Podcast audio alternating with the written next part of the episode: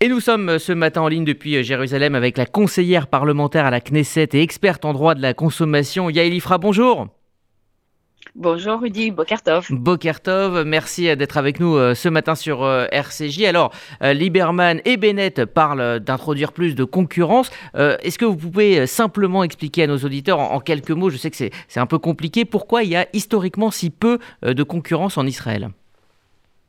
Bah, écoutez, Israël est un pays très très jeune et donc euh, dans sa très très courte histoire, euh, le pays a connu euh, pas mal de bouleversements. Le plus grand étant le passage au début des années 80 d'une économie totalement administrée avec des monopoles d'État à une économie ultra libérale. Et donc ce passage s'est fait évidemment avec beaucoup de douleur. Certes, Israël a accédé à une croissance spectaculaire et à un développement qui fait envie au reste du monde, mais d'un autre côté, sur notre marché intérieur, euh, on est resté avec euh, ben, un tout petit nombre de sociétés qui ont été privatisées et qui ont pris le contrôle du marché au détriment euh, des consommateurs. Donc ah. voilà, trop de pouvoir, abus de position dominante. Alors justement, qui dit, qui dit capitalisme sauvage dit aussi concurrence. Pourquoi la concurrence n'est pas installée en Israël?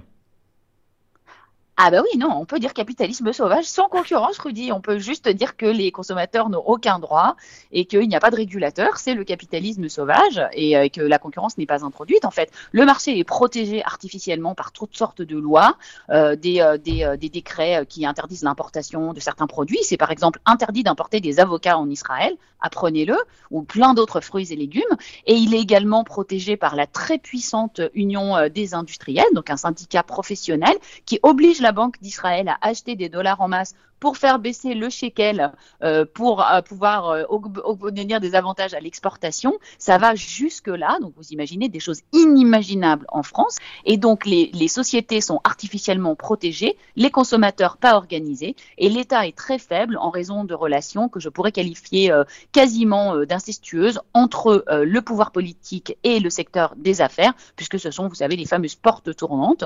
Et donc le régulateur, l'État, ne fait pas son travail qui est de modérer les entreprises dans leur ardeur et de protéger les consommateurs pour qu'ils puissent avoir accès à des conditions de concurrence correctes. Alors concernant euh, la hausse des prix que, vous vivez euh, euh, actuellement, le, shekel est pourtant très fort hein, sur la scène internationale par rapport à l'euro et au dollar. logiquement, est-ce que cela devrait s'impacter sur les Israéliens? Pourquoi ce n'est pas le cas? Absolument, vous avez tout à fait raison. Le shekel s'est renchéri de plus de 20% sur les trois dernières années. On sait très bien que les marchandises s'achètent en dollars ou en euros.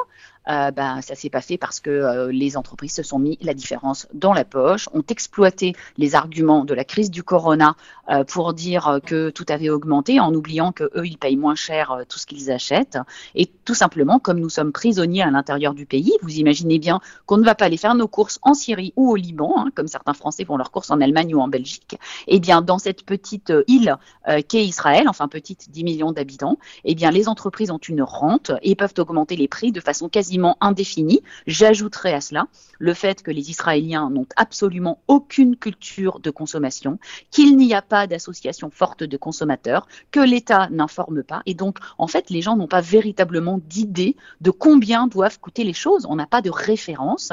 Et les Israéliens, hors leur voyage, hein, quand ils partent en vacances à l'étranger, ne se rendent pas très bien compte quel devrait être le prix d'un paquet de pâtes. Alors tout ça, forcément, ça a fait que des niveaux de prix très élevés ont été appliqués pendant des années, euh, sans vraiment de protestation, sauf que là, la crise de Corona est passée par là. Des centaines de milliers, voire des millions de foyers sont en difficulté économique et tout augmente. En particulier, le logement a augmenté de 10%. Mhm. Donc, le reste à vivre des ménages ne fait que diminuer. Et c'est là qu'on se rend compte que finalement, payer un paquet de pâtes 2,50 euros, ça fait pas tellement sens. Et c'est ça qui a donné lieu au mouvement.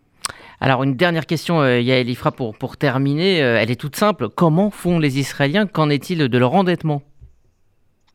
Les Israéliens ne sont pas particulièrement endettés, il faut le comprendre, c'est un mhm. truc particulier. Euh, le pays, euh, les gens ont une épargne euh, qui est assez, qui est assez élevée et empruntent peu, à part le marché des prêts immobiliers qui ne cesse d'augmenter de façon exponentielle. Il y a des ménages surendettés en Israël.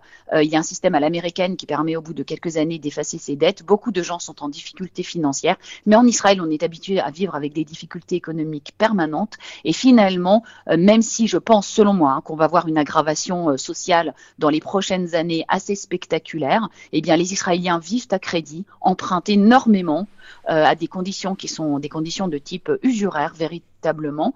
Et, euh, pour l'instant, bah, ça tient. Ça tient parce qu'il y a de la croissance, parce que malgré tout, il y a des gens qui gagnent très bien leur vie, parce qu'il y a de la solidarité nationale, parce qu'il y a des associations. Mais la situation économique d'un très grand nombre de ménages est très fragile et pourrait venir à se dégrader euh, vraiment de façon très importante dans les années à venir.